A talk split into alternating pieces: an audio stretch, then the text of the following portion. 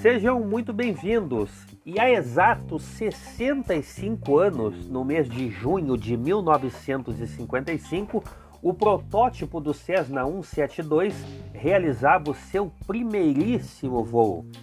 A aeronave, que detém o recorde de produção como a aeronave mais fabricada no mundo, com mais de 44 mil exemplares construídos e permanece ainda em linha, representa um daqueles produtos que transcende apenas um mero modelo de aeronave leve e se transformou em um dos símbolos de aeronave quadriplace, quatro lugares, de turismo e treinamento de pilotos. Uma aeronave robusta, confiável, extremamente dócil, estável e principalmente previsível em voo, tal qual os Piper J3 Cub e o PA-18. E para contar essa história desse ícone da aviação leve, vamos ter que voltar um pouco no tempo para entender a gênese desta aeronave. O pós-guerra, com o fim da Segunda Guerra Mundial nos Estados Unidos, ocorreu o retorno de um grande número de aviadores e tripulantes, muitos deles desejosos de ter uma aeronave com bom custo de aquisição para poderem voar. Muitas pessoas haviam feito o curso de pilotagem com incentivo do governo e a demanda de aeronaves leves e de treinamento, graças a esses fatores, era grande. E com isto, surgem diversas aeronaves leves cujos projetos dessa época se tornaram referências de um momento pós-guerra. A Cessna não possuía nenhuma aeronave para competir neste mercado e a sua resposta se deu em 1946 com a introdução dos modelos 140 e 120.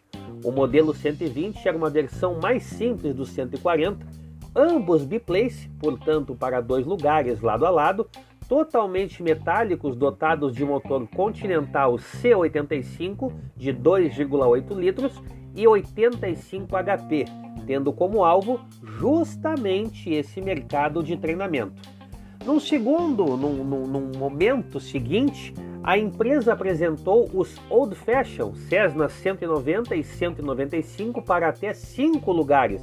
Diferiam na potência e marca do motor radial, cujo design e conceito remetiam muito aos das aeronaves do pós-guerra, já um tanto anacrônicas para aquele contexto de mercado. Assim surge como alternativa a esse segmento de mercado o Cessna 170 Trata-se de um quadriplace de trem de pouso convencional, totalmente metálico, mas de asas enteladas que voou pela primeira vez em 1947 e passou a ser comercializado em 1948.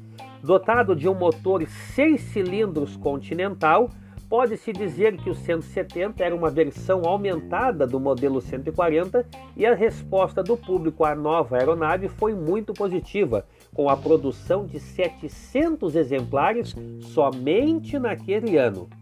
No ano seguinte, o 170 ganha asas com revestimento metálico e uma empenagem, leme e elevator semelhantes aos do modelo 190, 195 e em 1953 o 170 ganha novas asas e agora flaps, aproveitando-se da experiência obtida no desenvolvimento e produção da aeronave de observação 305, o famoso L-19.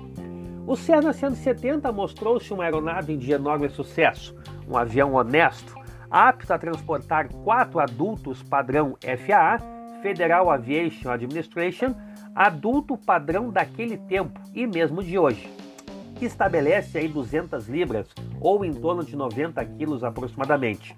Tanques cheios, naquela época os tanques ainda eram de pequena capacidade, dócil de comandos, que de longe de ser superlativo em algum quesito específico, era bom naquilo que se propunha, sendo essa a principal razão do seu sucesso. Com a demanda por aviões e a crescente concorrência, melhorias dos produtos eram constantes. De olho na preferência do mercado para o modelo de trem de pouso triciclo, a Beechcraft com o Bonanza e a Piper com o Triplacer vinham obtendo sucesso com esta configuração.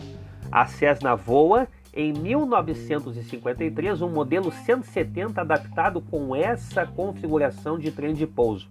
Dizem que na época membros da direção da empresa mandaram desmontar o modelo e não seguir adiante com o projeto de colocação de trem de pouso triciclo no modelo 170.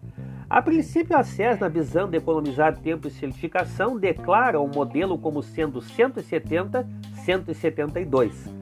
Posteriormente, o modelo ganhou o seu próprio certificado e passa a ser comercializado no final de 1955 como modelo 1956, a um preço da época de 8.200 dólares, aproximadamente 80 mil dólares em valores de hoje.